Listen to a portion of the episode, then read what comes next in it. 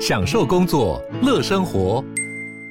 就算不在办公室，也能从容应对线上会议。HP Dragonfly 透过专业的 HP Presence 设计，内建降噪及会议快速键，搭配清晰的 Bang & Olufsen 音效，增强音讯及视讯功能。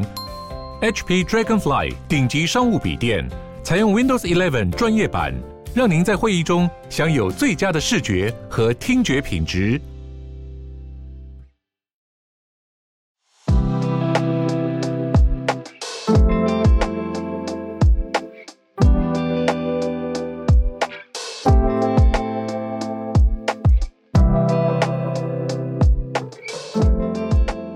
大家早安，欢迎大家来到今天十月二十号星期四的全球串联早安新闻。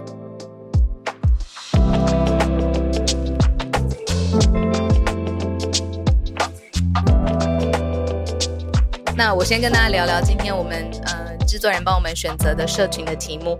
嗯、说现在啊，他找到的就是 Meta。这个 Facebook 的母公司，他们对于台语为什么会有兴趣呢？今天我们跟大家分享的第一则是出自于在 Facebook 上面，Mark Zuckerberg 祖克伯先生他自己的页面哦，就他自己的 Facebook 的账号。他说呢，现在呢，Meta 在推一个人工智慧的系统，可以做很多很多的翻译。其中呢，有一个翻译呢，就是把台语然后来翻成英文。然后这件事情呢，是 Mark Zuckerberg 他拍了一个 video，然后我现在在听，在他讲的这个呃呃，我现在在听他讲的这个 video，大家如果可以同步去看的话，就是 So Mark Zuckerberg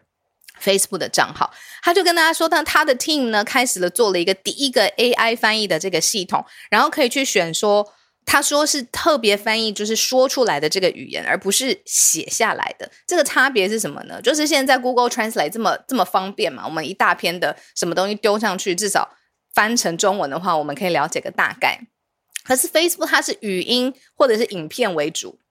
所以这个 Zuckerberg 他们的 Meta 这个系统，他们打造出来的是翻译语音。我继续听听他说什么。然后他就带了 哦，他就带了一个亚洲人，我没有办法确认他的国籍或者是他的状态，但是他就是在 Mark Zuckerberg 旁边用话语跟他说话，然后结果没想到这个人一开口讲的第一个字是 Lee Ho，他说 Lee Ho Zuckerberg，然后他后面在讲说 Lee Jima 什么什么什么什么什么，这个在 Mark Zuckerberg 页面上面都看得到，所以他第一个这个新的服务的 demo 用的第一个语言是台语。然后呢，很顺利的，就是转译成英文，然后让 Zuckerberg 听得懂。Zuckerberg 就说，Meta AI built the first speech translator，就是语音上面的、演讲上面的翻译，that works for languages that are primarily spoken，就是主要是用说的，rather than written，而不是用写的。We're going to，呃、uh,，we're open sourcing，会就是用开放资源的方式，啊、呃，让大家可以用，而且呢，可以用在。多个语言上面，所以这是 open sourcing，让大家也可以就是继续去发展下去，开放这个资源嘛，然后让大家可以使用。很特别，为什么第一个语言会选台语呢？你的想法现在可以写下来给我听。然后非常谢谢老公，刚刚看到我这样咳到不行，刚刚送了热水来让我喝一口，然后我来看看大家的留言，很酷，和福建话差别很大。里面有影片，不一定讲的是闽南语，他讲的台语好强哦，和我的半调子不一样。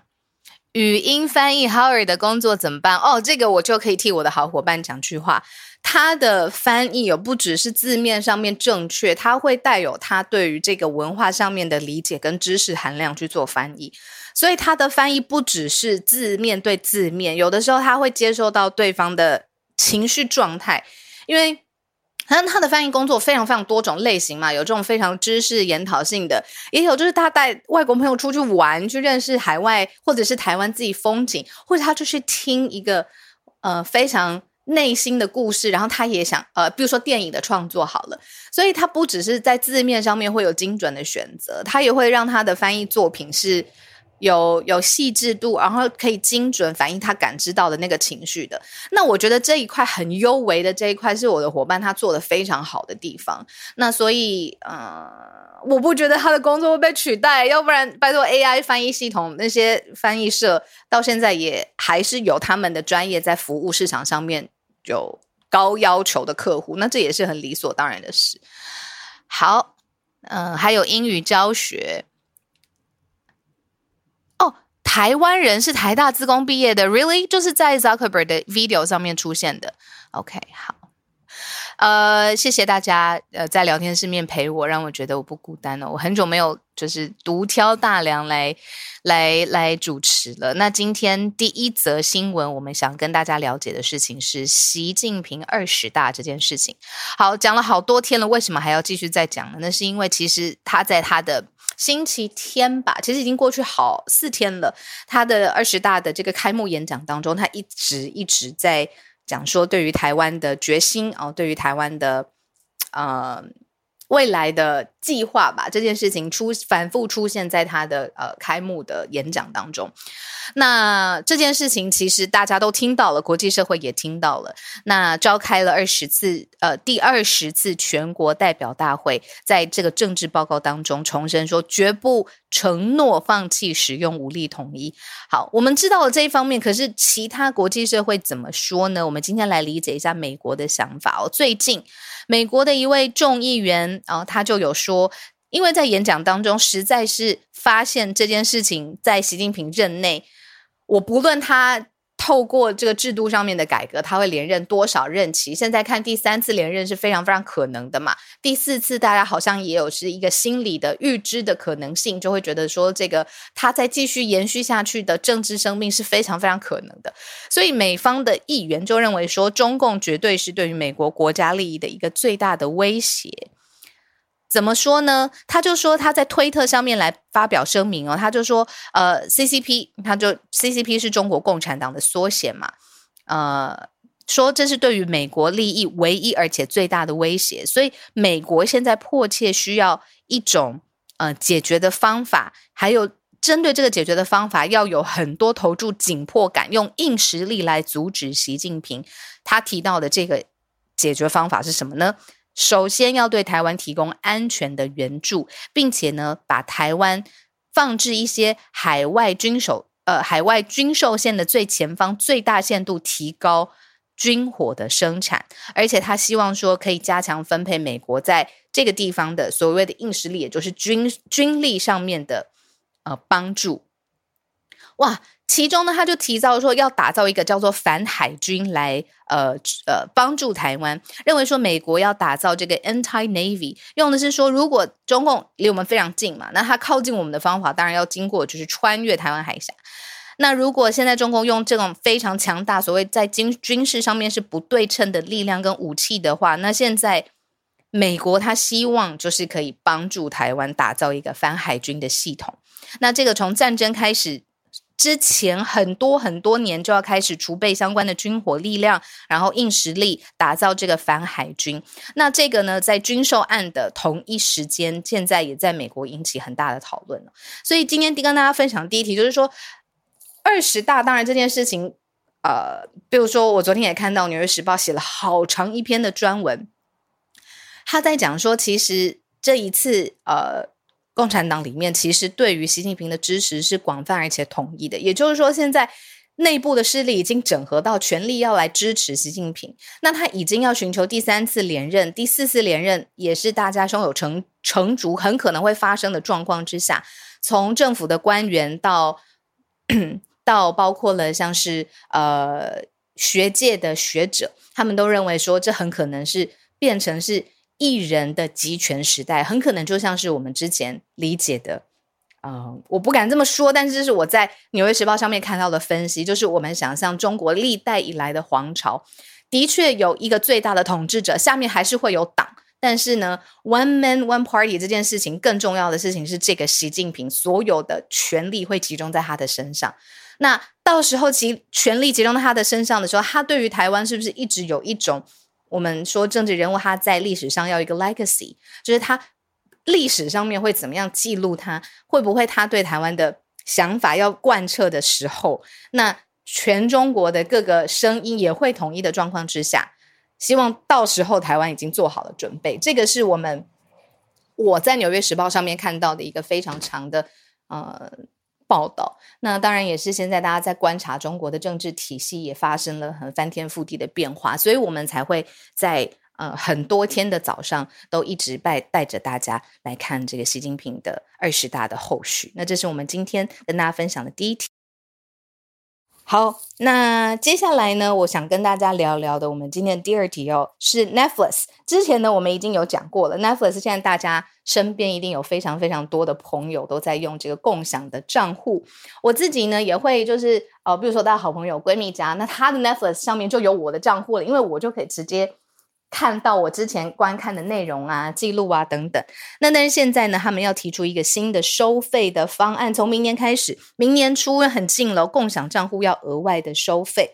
因为呢，现在 Netflix 财报里面呢，就会发现说，其实有非常非常多的人哦，就是他们没有在缴那个月费啦，然后他们就是用共享账户的方式，他们一样可以呃看到一些串流，然后看到 Netflix 独家的节目，然后呢，在这个节目上面呢。呃，他们就发现说，这样子的伤害其实对于 Netflix 的财报是很嗯很伤的，所以 Netflix 就宣布要打击共享账密。二二零二三年初开始呢，会遵循之前他们已经在拉丁美洲试行的一个做法，就是说呢，共享账密有一个额外用户收取费用，这是这个费用的收取的 item。说呢，订户如果呢是在直系家庭以外，就是说不是我的爸爸妈妈这种的。好，或者子女这种登入账户，然后使用 Netflix 的服务的话，那页面上面呢就会出现一个额外花费的锁，然后你要解锁，你才有办法真的来看。这个解锁当然就是付费了，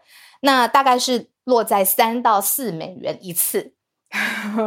所以呢，就是你如果要就是不想要用月费那种吃到饱的方案的话呢，你要额外的花三到四美元哦，才有办法。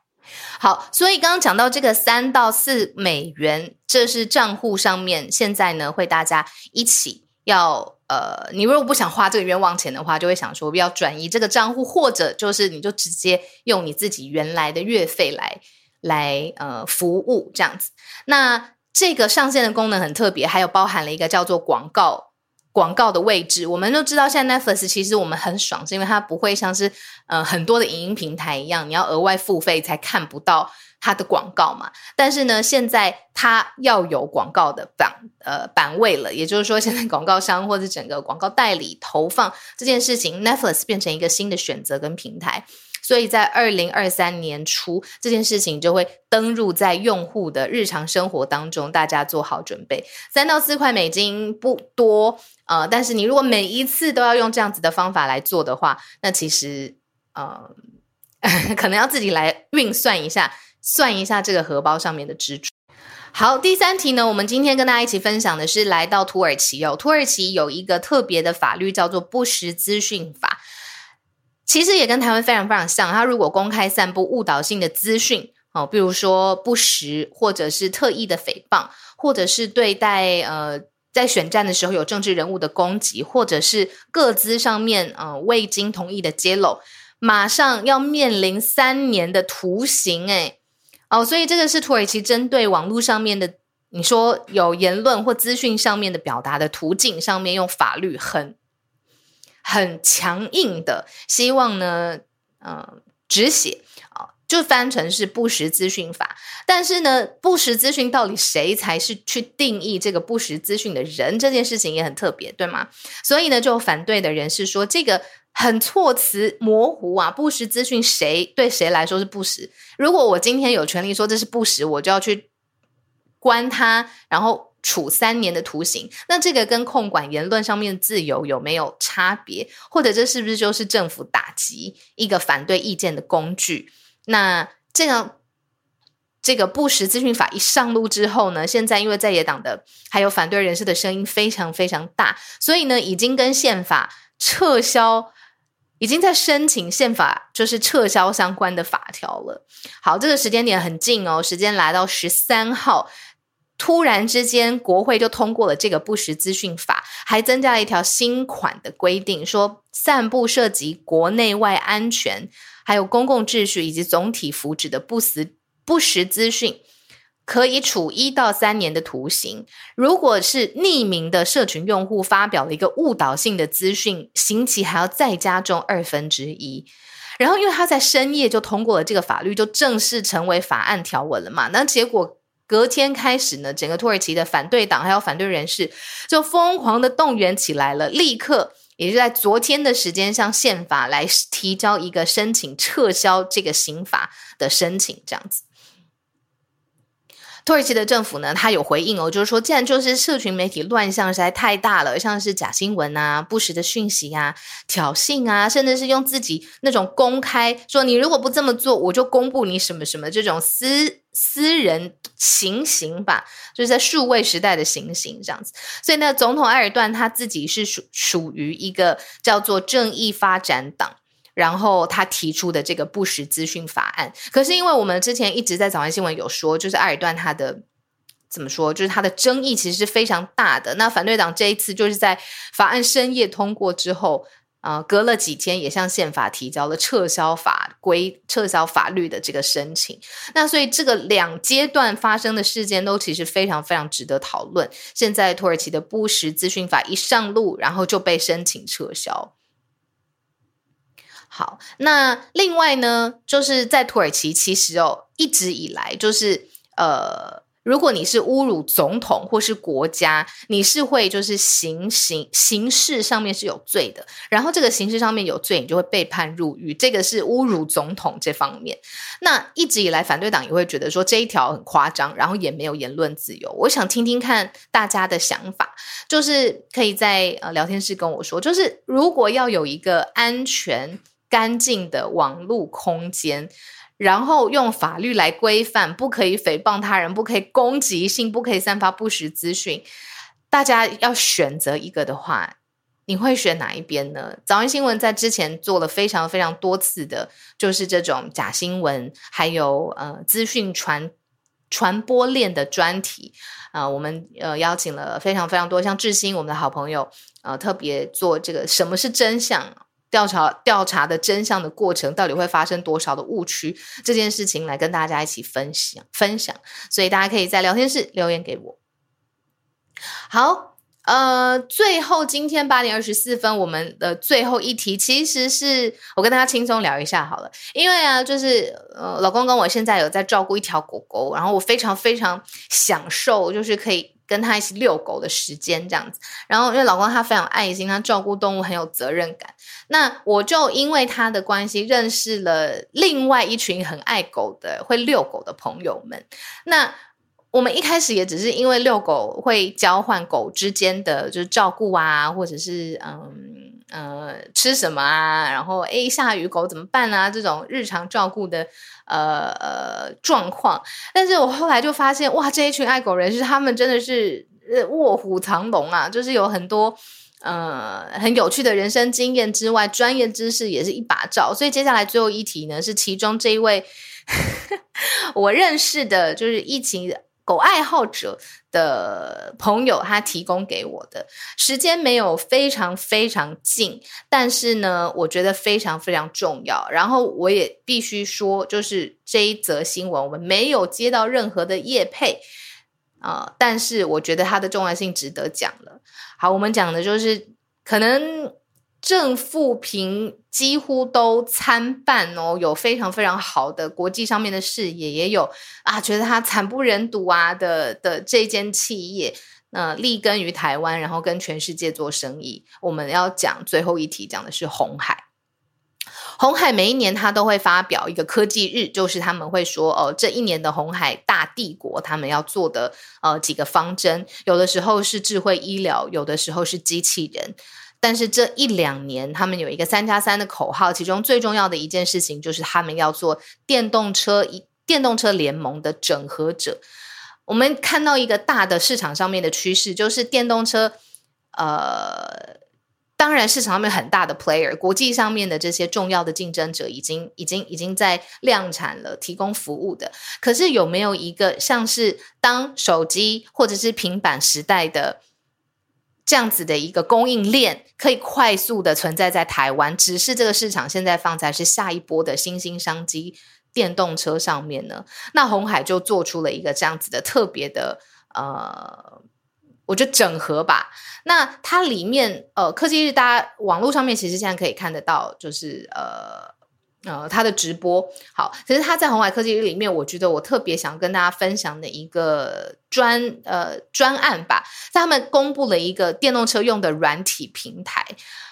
我不确定怎么念，我就按照这个字面上面念是 Hive 打 OS，H H E F 打 OS，它是电动车里面会用的软体，而且还展示了一个关键零组件的布局。好，我们先说这个软体哦，这个电动车里面的这个软体呢，是一个非常简单简化的软体开发，它。缩短的开发的时间，而且还保有它一定空间的扩充，而且现在符合的就是车规还有资安的安全，保证可靠的运输。所以这是一个 To B 的一个软体的呃软体平台，让电动车的设计者，不论是你是来自于欧洲，还是你是在美国，你可以聚焦在你自己的开发工作上面。那这个软体平台就等于是你在这个。肩膀上可以站得更高，节省更多的成本跟时间，然后让你的电动车快速上市。哦，所以这个非常非常特别，就是在软体上面，终于红海也做了一个软体上面 OS 的整合。在硬体上面呢，红海它有开发一个是电动助力转向的系统，那这个非常非常复杂，可是呢，里面就有电动车最关键的电池上面，它也。用了一个车用的这个固态电池，用国产的方式，就是让它的这个供应的比重啊，还有它的呃提供电力的表现都非常非常好。那也就是说，在红海它的这个科技日上面，它公布了接下来欢迎世界各个大厂电动车大厂主要的这个开发商或是主要的这个企业可以用红海提供的零组件，还有它的科技的软体平台。然后打造他们自己的产品，也就是说，从头做一个跟台湾出品制造品牌的这件事情，红海他不是这样想的，他想的是另外一个，他打的是这个国际上面跟国际上面的客户做伙伴。那这个是在红海科技日上面公布的一个很特别的软体的平台，还有几个硬体的零组件。然后重点是因为呃。他们自己包括像纳智捷啊、Model B 啊、裕隆电动车等等，最近的呃，不论是讨论度或是销售量，其实都非常非常好。那在这个势头上面呢，红海这样子播出推出，其实也看出来它很明显的聚焦在下一波的大市场商机上面。所以你如果不看这个个体的新闻，你看到大的商业趋势的话，我觉得这题也非常非常值得跟大家一起分享。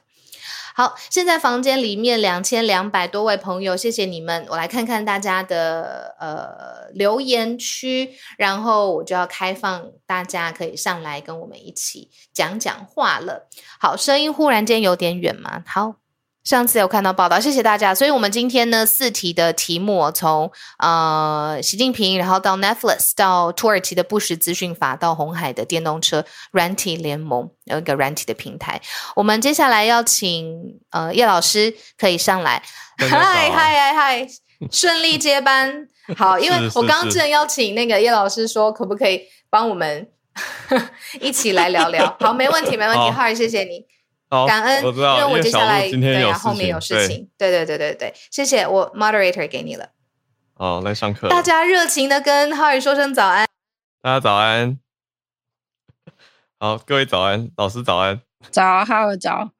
啊、呃，今天跟大家分享的其实不算新闻啊，但是因为最近这两天。忽然之间，因为那个，因为有一个这个网站，就是那个，我不晓得哈尔跟小鹿有没有听过，就是那个食力食品的食力量的力哦，有 Food Nest，对、嗯、他们那个分享了这个新闻。因为其实我查了一下，因为当时我有看到，但是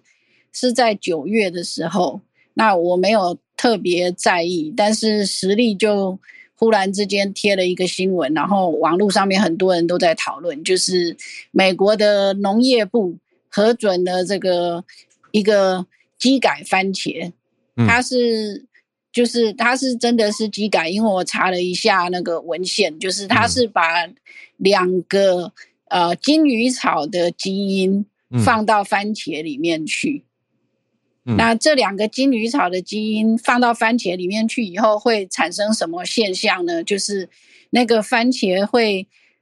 那个产生大量的花青素，那多到那颗番茄从里到外全部都是紫色的。哦，就是对，因为他们过去有这个，就是有育种培育出来的紫色番茄，那其实。就是因为过去已经有天然育种出来的番茄，所以我当初看到这个九月的时候看到这个新闻，没有特别注意，觉得说哦，又一个紫色番茄。不是这样有什么好处吗？我、well, 这个就是他们他们的研究是发现说，表现这么大量的那个花青素的话，因为花青素可以抗氧化，嗯，然后他们拿这个番茄。去给实验室的那个小鼠，就是实验室的小鼠有一种品系，它是大概到一岁半左右就会开始出现癌症，然后就是所谓的 cancer prone 的 mouse，嗯，比较容易罹癌的，对对对。然后他们发现说，给这种比较容易罹癌的那个小鼠吃这个。这种番茄的话呢，它的寿命会增加三十 percent。嗯，抗氧化。那 某种程度上，嗯，某种程度上的延年益寿。不过我不知道到底那个小鼠多活那三十 percent 是不是有生活品质，还是说身上还是有癌症？嗯、因为这个 paper 里面没有提到。对，嗯、对，那就是说。那现在就是 USDA，就是美国的农业部核准了，在九月的时候核准了，所以会上市。那我不晓得现在是不是已经上市了，那我也不太确定台湾会不会进口。但是就是说，从里到外都是紫色的番茄，这个的确是因为之前那个育种出来的番茄是只有皮是紫色的，嗯，它里面不是紫色的，哦，所以。所以哦，这个跟育种这次机改跟育种的差别是，它从里到外都是紫色。对对对，就是它表现非常大量的花青素。嗯，那当然就是说，也因为那个我自己的这个粉砖有网友在问说，那它还有没有茄红素？那个事实上它是有的，嗯，只是说它表现很大量的花青素，所以就把原先。番茄的颜色给盖住了，嗯，让它看起来就是纯粹是从里到外都是紫色的这样子，对，嗯嗯，那想说跟大家分享一下这样，嗯，哇，谢谢老师，这则很有意思。我看看到后来也不止实例，其实不同家媒体也有转发，但应该老师讲的这个是在台湾比较早注意到这一则消息的来源，嗯，可能是因为。嗯因为我会，因为我当初看到的时候没有特别注意啊，因为就是一个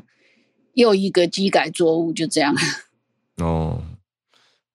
而且但是比较特别是说它是美国的呃 USDA 农业部这边认可的嘛？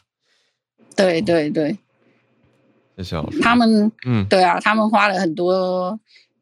好像听说是花了十几年吧才核准。哇。好，那台湾这边不知道，哎，台湾的相关规定，我们就再看看。而且机改很多、嗯、很多人还有有一些疑虑嘛。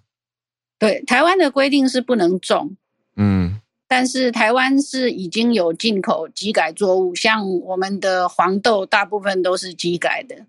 哦，对，嗯、所以像那个，所以像如果 Howard 有留意的话，在市场上面，嗯，就是。有的就会有的就会标说我是非机改的黄豆，对，黄豆很常看到非机改，对，特别是豆浆类的产品常常都要标示。对，那我自己是发现说，花莲这边的农会很有意思，农会生产的豆浆是用机改豆，然后他们特别标示说是机改豆的豆浆。哦，我不晓得别的地方的农会有没有，但是我在花莲这边的农会是看到他们很明确的标示它是机改豆的豆浆。嗯嗯嗯嗯嗯嗯，好，然后谢谢老师。对，那对，一转眼其实从机改技术。嗯，上市到现在也蛮多年了，但是对我，我觉得我自己对机改的想法好像没有特别更新到，这个有机会再请教老师，来跟老师多交流，就会觉得说有有的人会觉得机改不好啦，但但我自己是不知道，然后可是我平常看到大多都是标示标示非机改，所以我反而不会去注意到它有没有特别标示，像老师讲的这种，就是写说我就是机改的黄豆种植的。嗯嗯，这个呃机改的问题，其实我个人是不反基改啦，但是现在在在各国，包括台湾，都有一群非常反基改的人。嗯，那对他们来说，就是只要是用人工的方式来改变植物的基因，就是不对的。嗯，哎，嗯，好，了解我的。大家再多去自己做功课，下自己的判断。嗯，好，谢谢老师。那我们就连线到西谷 James，看一下 James 今天的主题。James 早安，今 James 要看 Netflix 的 Q3 财报。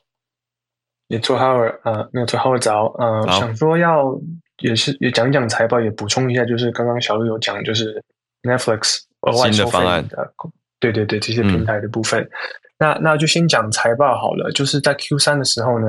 啊、呃、Netflix 财报表现啊、呃、算是非常好，对啊、呃、怎么说呢？呃、嗯，它的这个 subscribers 嘛，就是订阅用户啊、呃，成长了二点四一，就是呃两百四十一百万呃两百四两百四十一万人人次在全球来说，从两百二十三万对，然后就是涨了差不多一百万的订阅人次。对，这个跟他们的这个这么好，不好意思，我说错了，不好意思，是是从两百呃，是成成长了两百四十一万啊、呃，然后的的这个订阅用户，然后成长到两百三十三万人次，哦、对比他们原本预计是一百万，哦、然后他们超过了差不多一百四十一万这样子，对，还是很好啊，是 double 诶，more than double，对对对，是超出预期非常多的，所以说，对，其实大家是万万没有想到，因为在这个。今年的 Q Q 一和 Q 二的时候，他们其实表现非常糟糕嘛。那时候就是连续两季这个订阅用户呃成长了，就是时代嘛，就是变少了这样子。嗯嗯。然后在那个期间是流失了一百二十万的订阅用户。嗯。对，然后这个 Q 的反而就是逆势成长，然后放就是大家就是看得很开心。然后股市呢，在今天开盘的部分也涨了差不多十三 percent 左右。嗯。不过还是比今年最高点低了差不多六十趴。所以还是有很多回来的空间，我想。嗯，然后他们在这个财报会议里面有讲到说，他们未来的这个啊、呃，就是政政策嘛，就是这个策略的部分，然后讲到说这个广告资源的比较便宜的这个方案嘛，对，然后就稍微补充一下，刚刚有提到说是啊、呃，这个一个一一次要就是要要给多的人看，一次要三三三到四块钱，其实应该是说是要给多的人呃，在这个月看。是要三到四块钱，不是每次。对，就是你只要花三到四块钱，就可以加一个，它叫 sub account，在你的这个 account 里面。Oh, 对，子账户，对，对单月的单月的挂着外挂的一个观看账户。对，然后这个价位的部分呢，其实是从它今年在这个拉丁美洲做的这个 pilot 的这个 study 的时候用的价位，其实也有可能会往上往下调整，这还不确定。不过目前大家是在猜想，嗯、可能差不多。对，然后他的他有说他的这个 App Support 的这个平台里面呢，他会差不多啊、呃，在一个小时以内放四到五分钟的广告来做这个资源，然后是以七块钱每个月差不多的这个金额，然后就是啊、呃、来来来贩售这样子。然后现在有的这些 HD 啊或是 4K 的这些方案都还会在，就是你不用看广告这样子，你只要付更多的钱。嗯 然后政策上来说，就是说他觉得说啊，我用低价的方案呢，可以吸引更多人来订阅，然后订阅数据会升高，嗯、这样子就是开放更多的这个客、哦、客源吧。对，就是这样的概念。嗯嗯，嗯，嗯，对，然后最有趣的地方呢，我是觉得就是他他有讲到说 Netflix Gaming，对，他讲到说他目前来说所有的呃订阅者只有低于一 percent 的人在用他们的 Netflix Gaming 的平台，就游戏平台比例是蛮少，目前。算是非常非常少。啊，不过呢，嗯、他们现在打算要投资这个地方了，这个 gaming 的部分，然后嗯，打算呢，在这个南加州开一个 gaming studio，然后来投资，来继续加码到这个游戏创作啊、哦、开发啊，甚至平台的部分。这个有趣，嗯，对，然后有提到说有五十五个游戏的已经在开发当中了，嗯，然后未来是准备要。差不多一半的游戏都是他们自己的 IP，就跟他们的这个电影一样，就想要自己来创作，嗯、不是跟其他这个 gaming studio 买。对，嗯嗯嗯。然后很有趣的就是这个，嗯，上次呃大家有提到说这个 Google Stadia 嘛，就是 Google 的这个云端串流平台，就是继 Google 他们要把它 shut down 之后呢，对，Netflix 宣布说他们要做一个自己的，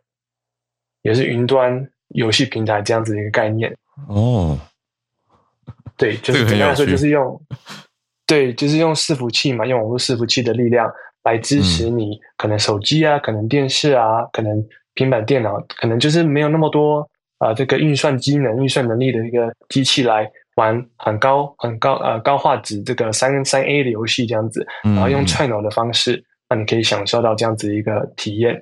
对，然后就是 Netflix，其实我是觉得在工程的能力来说啊，甚至在他们的这些。技术还有就是呃呃一些 infrastructure，不好意思，infrastructure 的部分，在他们的伺服器云端的部分，我是觉得都有可能做到这样子的，可能可能跟 Google Stadia 不会有差别太多的呃的的能力，所以我是觉得说，我个人是看好，对，我是觉得这一步应该下来没有错。然后他们的 VP 有提到说，他们觉得 Google Stadia 这个要 shut down 的原因，其实不是不是这个科技的部分，不是技术的部分，而是在他们的 business model 上面有一些问题。啊、嗯，对，就是它 Google Stadia 的 business model，呃，以前来说，现在也是，就是说，你每个月要付一个月费，差不多我记得十块钱上下左右，然后你另外你还要再买它的游戏，就是你可能要花个四五十块买这个三 A 的游戏，哦、然后这个 Netflix 的这个呃 VP 可能觉得说这样子的一个 business model 可能太贵啊，或是说不 scalable 啊，或是说客源太少，他们可能要用其他的方式。我个人在猜想，可能是也是月费的方式，所以就不用买这些游戏另外花费，然后来给你这个很好的体验，可能就跟 Apple Arcade 差不多这样子的概念，吃到饱这样子。嗯，那就让我们继续看下去，说他们会怎么样可以这个逆势翻盘，让我们的股价就涨回来，然后就是重新再让消费者更喜欢这样子。对，谢谢，分享到这里。谢谢 James，我觉得非常有趣的方向跟做法，我也蛮期待的。因为讲实话，我去。点进去玩过几个 Netflix 游戏，我觉得问题就是不够好玩。我讲很实在，所以不会不会继续用嘛。因为为什么会被吸引？就是像 Netflix 呃，刚刚 James 讲的一样，它是延续着 IP 的游戏作品。因为如果你刚刚看完《怪奇物语》（Stranger Things），你就会对里面的角色有一种嗯，要怎么讲熟悉感吧。然后看到诶，它做成游戏嘞。那那就会觉得好像可以玩一下，可是我点进去就觉得不够好玩啊，那就不会留下来。可是如果他们现在要做一个 studio，专门去让游戏变得更强或更好玩的话，好像蛮有看头的，会蛮期待。那至于收费还要看广告这件事，很多人是反感的。可是就会有人说，有线电视不是也花钱，每个月花钱，而且还是有广告吗？我就觉得，哎，对啦，就看大家。但是我们就看什么时候会来到台湾市场，或者我们很多听友也在世界各地嘛，所以大家也可以来跟我们分享一下，如果有人有体验过 感受是如何？好，我们就继续连线到看到东京的翠翠，翠翠早安，Hello，早安，大家早安，好，好，今但是我今天想要来讲一下京都的事情，好。嗯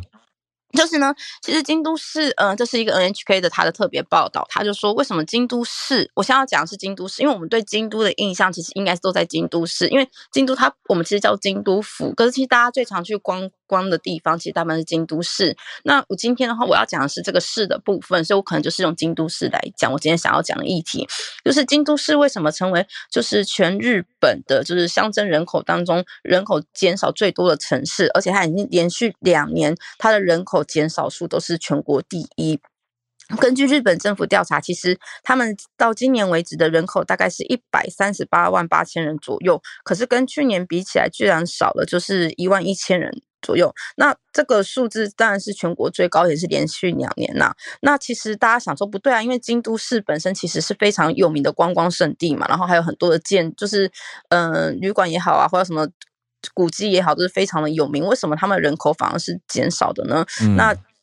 这件事情其实 NHK 他们去采访之后发现，可能第一个原因是因为疫情的冲击。那所谓的疫情的冲击，最主要是嗯、呃、外国留学生或是外国人。就是住在京都的人是减少的，跟去年比起来，其实外国人大概少了三千多人左右，然后占这一次就是减少人数的四分之一嘛，而大多数其实都是留学生，因为其实京都除了我们知道观光是很有名的以外，他们其实也是一个拥有非常多大学的一个城市，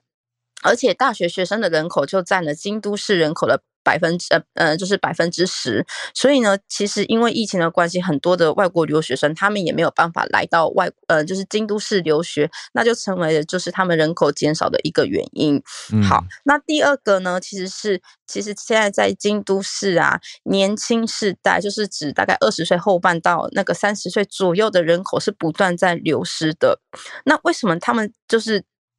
为什么他们会选择搬离京都市？其实有一个原因是。京都市的居住问题是相对比较就是严重的，因为大家都知道，其实，在因为京都观光是非常的强，所以其实京都它一直不断那个旅馆是一直不断在持续增加的。当然，在疫情的时候，嗯、呃，就是增加的速度是有趋缓。可是其实因为最近又因为你知道又重开那个观就是那个旅游嘛，那其实京都的旅馆从去年开始又陆续的开始一直在增长。那甚至他们现在的旅馆数其实跟十年前相比，大概是多了百分之二十左右。嗯、那其实。因为其实旅馆一定会挑一些好的地段去做，就是找盖旅馆，所以就代表说，其实好的地段如果说被旅馆带走的话，那其实就没有办法盖房子。嗯，然后再加上，嗯、呃，越好的地段其实房价是越来越贵，而且最近这种情况越来越严重。所以根据就是房地产业者他们说，最近来到京都，是来到京都，就是从外地来到京都看房子的人。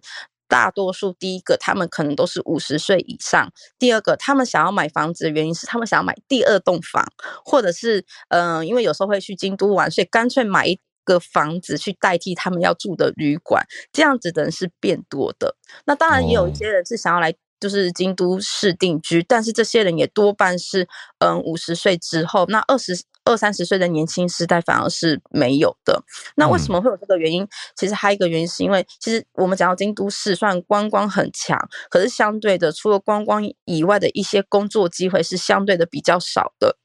嗯、那所以很多学生，即便他住在京都，他在京都念书，可是。当他在考虑到求职的时候，还有包括交通问题的时候，嗯、他们可能会到，比如说大阪啊、东京或者是名古屋其他城市，就是工作，而不会选择在京都。那为什么京都在观光很强，可是在商业，也是说，就是一般的工作机会会相对少？其实还有一个原因，是因为京都市，我知道部分就是大家对京都有了解，知道其实京都的。房子看起来是相对比较矮，因为它受到就是所谓的市容法规的规定，就是京都在面对嗯、呃、那个四条就是比较有名的地方，还有那个岚山那一带的房子，他们的建筑是有被规定有严格限制那个高度的，因为他不希望毁坏市容嘛。可是相对的，你的房子比较矮的情况之下，而且就是有些是不可以建新房子的，那其实有一些。公司他们即便想要在就是京都市开新的公司也没有办法，因为你没有商办大楼，你没有就是足够的空间，其实就没有工作机会。所以这个也是为什么导致就是京都市的，就是年轻人口渐渐的流失。嗯、那当然，其实京都市也有针对这个情况想要去改善，就是有关于房屋高度的限制。他们目前是希望可以在京都车站南边，还有包括郊区，可以多就是。减减少那个就是高度，有关于那个建筑高度的，就是法规，他们希望可以减缓，然后呢，借此让就是比较多新的，比如说公寓也好，或是新的商办大楼呢，就是建筑起来，然后增加就是居住的人口这样子。嗯，不过其实最后，可是其实京都市现在面临一个情况是，他们其实目前在财政上面也是出现一些困难，所以嗯，他们目前也是上涨，比如说动物园的门票啊，或者是说那种嗯小朋友就是小学他们就是课后辅导的那个费用，其实最近有一部分是上涨的，那有可能明年就是幼稚园，应该是公立幼稚园的学费有可能上涨，那这些还是会影响到呃，就是年轻世代，或是说有小孩的这一些家庭愿不愿意就是继续居住在京都。是的一个问题，对，那其实有专家呼吁，就是说希望政府能快点，就是辅助，这种类什么青年辅助就业啊，或者说有要开设新公司的新创公司等，可以给他们一些就是补助。还有就是说，其实因为今日在京都旅馆很多，可能开始要出现饱和的状态，那是不是一些比较老旧的呃旅馆？因为其实有些是盖的居，就是住宅地区，是不是可以开放转成变成住宅，让更多的人可以就是居住在京都这样？好，那以上就是我的分享，嗯、谢谢。啊，谢谢翠翠。去京都旅游过，可是没有想到这么多，所以现在去看京都的产业面、建筑面，想一想就觉得哇哦，嗯，真的是串起来会变成这个样子，可以再继续看看。那日本政府也有一些新的政策，嗯，我这边有看到关于房价的抑制等等，比如说课税啊等等，也是来做相对应的对策。谢谢翠翠。那我们再继续连线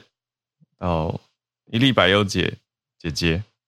早上好。关注到一个全球价格，早安。没错，今天其实是讲一个我觉得比较沉重的话题。嗯，不知道浩有没有看过那种灾难片的印象？就是通常那种全球灾难片，它在刚开始拍的时候，可能都是一个世界上比较被大家忽略的呃村庄啊，或者一个国家，然后发生一个呃小事件，结果进而导致大家发现，哇，原来世界已经遇到了呃前所未有的浩劫。那今天我要带来这个新闻，其实也有点这种感觉。它是前一阵子在狮子山共和国这个地方发生了一场呃警民冲突，然后这样警民冲突是总共造成了二十五个人死亡，那其中包括五名警员。那这群呃民众为什么要上街抗议呢？为什么要跟政府爆发这个冲突？原因是在狮子山共和国这里。他们的燃料价格从三月到现在，就是乌克兰战争爆发之后到现在，他们整整翻了一倍，所以每公升已经到了零点八六美元，就是这个地方呃前所未有的一个高价。那因为原物料的价格、燃料的价格上升了，所以连带他们的食品价格也飙涨。然后他们的央行一直希望能够把这件事情平息下去，所以呃有发行新钞票，有进行 QE。可是呢，这件事情却把整个货币的价格删掉了三个零，就是哦，对不起，不是 QE，他们这个时候是做那个紧缩，就是删掉了三个零吧，把这个币值给变厚。可在这种情况之下，反而让人民对于政府的这个呃信用度算是大幅的下跌。所以狮子山共和国这边的老百姓在几乎活不下去的状况之下，就上街抗议。可无独有偶，过去在整整呃半年的时间里面，全球包括印印尼这个地方发生四百次因为汽油而起来的抗议，那意大利也有超过两百次，甚至连西班牙这个已经好久好久没有听说为了燃料而抗议的地方，也有一大堆呃这样的事件，超过三百三十五场，嗯。到底是怎么造成的？就是难道乌克兰战争是唯一的原因吗？其实不止，应该说是三只黑天鹅齐飞。就第一个是原油价格的上涨，是因为呃疫情到来之后，很多的企业它暂时关闭，那对于能源的需求就几乎是崩溃。所以大家还记得在呃疫情刚爆发那一年，曾经发生过一个很荒谬的事情，是汽油的价格期货，它的期货价格。对，跌破，而且变成负的，就是它到了零以后，居然还继续往下探。嗯、那这件事情就让呃整个能源它的这个价格变得非常非常的呃波动起伏很大。那再来就是美元，美元在过去无论是对英镑、欧元、日元，还是中国人民币的这个汇率，都在一个历史的新高位。那我们知道是制造汽油的原油都是用美元来采购的，所以如果美元的汇率走低，那就意味着燃料价格会越来越贵，也就是说，美元现在如果看似升值的话，对于这些采购原油的国家来讲，就是一个很大的负担。嗯，那这个新闻我会特别注意到，是因为几天前，乌克兰的呃战争因为还在持续，那欧洲已经开始变冷了，所以他们对这个天然气的需求增加的状况之下，没有办法从既有的管道拿到，所以当时曾经欧洲他们是研拟说，我们能不能从非洲这里拿到天然气？因为非洲的天然气资源也很丰富。嗯，可是如果你看到狮子山共和国现在的一个乱象，你可以见微知著，知道其实现在非洲恐怕内部局势也不稳。那也就会导致说，欧洲可能跟奈及利亚也好，或跟非洲任何一个国家签订一个合约，要跟他进行采购之后，非洲这里有可能因为社会的动荡，或者有武装势力会去抢劫这些原油，会让这笔合约最后落空。那导致说，欧洲在非洲这里获得资源的这个想法，也有可能随之破灭。所以这个状况其实很麻烦的，而且甚至。现在大家比较担心的说，会不会慢慢的世界体制因为经济的崩溃而走向政治的崩溃？就我们回顾两次世界大战爆发之前，特别是第二次世界大战，在它此前有一个非常严重影响全球的经济大恐慌。那目前我们会不会也在这个灾难的边缘呢？我觉得蛮值得大家去关注，而且蛮值得大家去看非洲这个我们平常比较少看到的地区。嗯，那以上就是今天的分享，谢谢。啊、哦，谢谢姐姐，这个让我们很有画面感的进入到这个历史跟现场的描述当中。好，谢谢姐姐。那我们再继续连线到芭比，芭比一转换一个画风，芭比比较轻松的题目。芭比早安，早安好。那今天跟大家分享我头像上这个品牌 Liquid Death，它的呃中译是呃死亡之水。那它的外包装呢，就是铝罐上面画了很像那种液体金属的那种骷髅头，那配上它的标语呢，它的 slogan 是“杀死你的渴”，就是它从名字到包装看起来都是充满那种死亡摇滚的风格。嗯，看起来里面装的就是那种酒精浓度会很高的饮料，可是它里面装的是高山矿泉水。对，因为而且这间卖水的公司呢，成长的速度非常的惊人。它从二零一九年推出的时候就开始热卖，在酒吧、刺青店、音乐季上，在美国超市，它甚至卖到断货。然后它十二罐水，它卖你四百四呃四百八就好了。那这个 Liquid Death 的创办人是 Mike Cesario，他在创业之前呢，他就是在刚刚大家都提到，还有今天标题上的 Netflix，他是担任创意总监。嗯，然后他曾经负责的是纸牌屋，还有还有刚刚提到怪奇物语的行销。嗯，所以大家可以回忆一下，那个时候有没有被他打造话题性的宣传手法给击中？嗯，因为他销售的方式，他就是推翻过往我们接受到水就是清新健康的形象，而且他形容是无聊。那 他们在二零一九推出的时候呢，就找来了绘制限制级的那种恶搞美式动画的腌黄瓜先生来制作他们的影片，然后这支影片的呈现就是番茄酱比水还多的这个概念影片。然后它其实当中，它也表达了很多刻板印象需要被扭转，因为普遍我们可能会认为，就是说，呃，庞克或是玩摇滚乐的这些族群，都是在嗑药啊、酗酒这些。那其实他们大部分非常养生，而且会吃素，或是很注重环保，所以他们抢攻的市场呢，是父母亲会超讨厌，可是孩子会很喜欢的这种。呃，有一句流行的话叫做“一本正经讲干话”的这个市场。对，那这样的操作结果是怎么样呢？是到二零二一年为止，他们的营收是四千五百万美金，那比前一年就是二零二零年呢多出了三百 percent。那在最近一次呢，又获得了七千万美元的第一轮融呃融资。他们从一开始起家就是从融资开始的，就他资金非常少。那他现在是准备呃进军欧洲市场。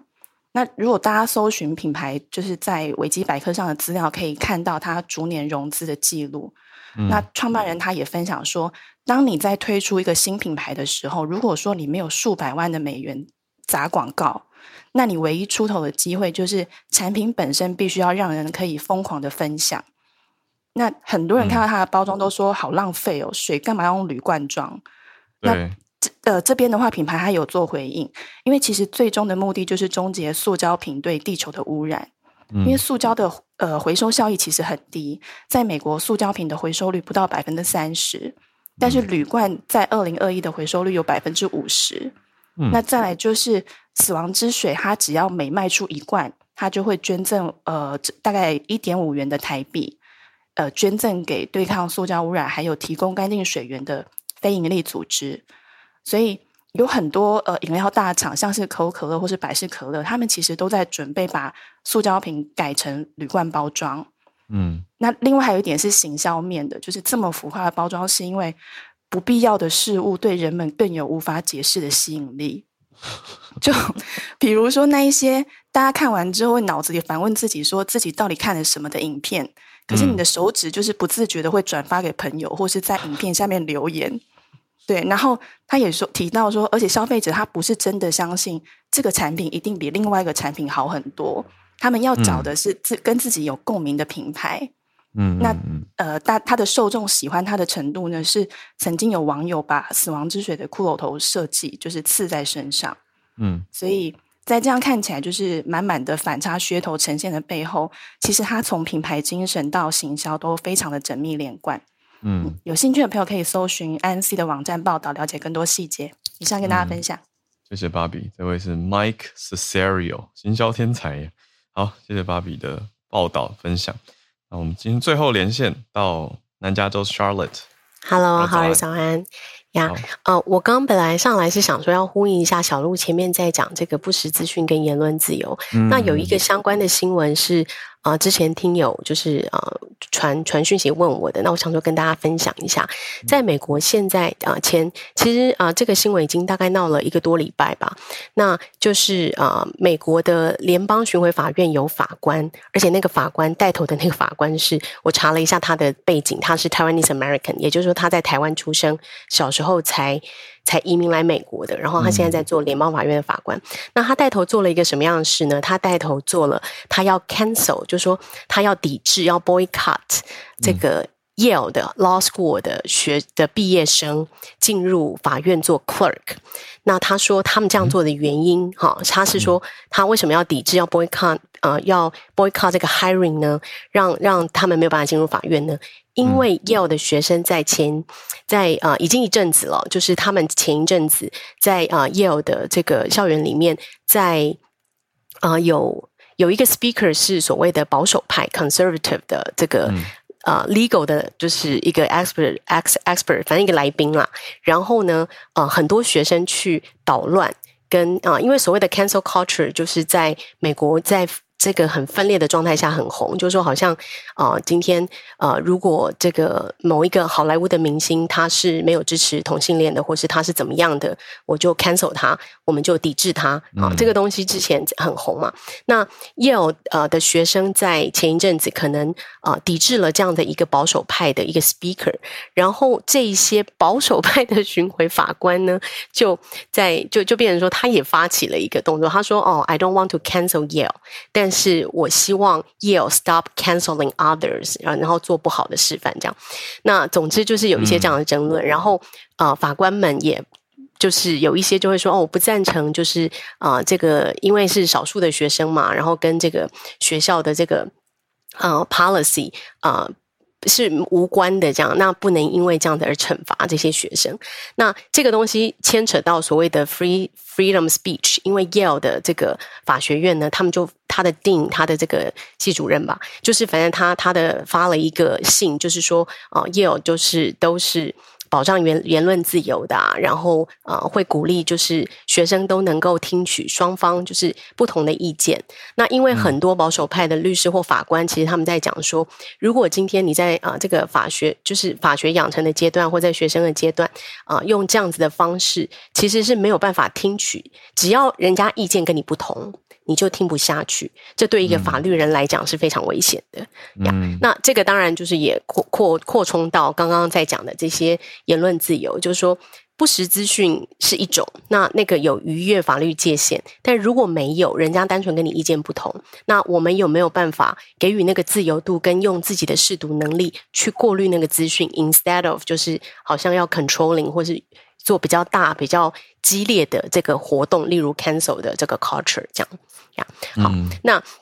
最后就是小小的补充一下，我的这个图片上面的这个新闻是啊、呃、Stephen Curry，就是啊、呃，旧金山金州勇士吗？应该这样翻译的、嗯、的对，Curry 啊、呃，在昨天晚上，就是我们昨天晚上的球赛跟 Laker 的球赛之前，带着一群啊、呃、所谓的运动员，尤其是所谓的 WNBA，就是 Women NBA 的球星，还有啊、呃、其他支援的，比如说 Tennis 的 Player，然后啊、呃、Soccer 的 Player 来声援一个啊。呃 WNBA 的球员，那大家有兴趣可以从我的这个 bio 里面的资讯去搜寻哦。他叫 Brittney 啊、嗯，他叫做嗯 Bri Brittney，哎，我看一下，Brittney Griner，Brittney Griner。嗯、那为什么要声援他呢？因为昨天是他三十二岁的生日。那这个球员，因为他呃，他。他先前其实两次代表美国参加奥运，然后在二零一三年的时候也都是那种选秀第一轮，就是很优秀的一个两百零六公分高的一个美国女生。那她现在因为去俄国打球，在俄国在俄乌战争的一个发生的一个礼拜前，她因为持有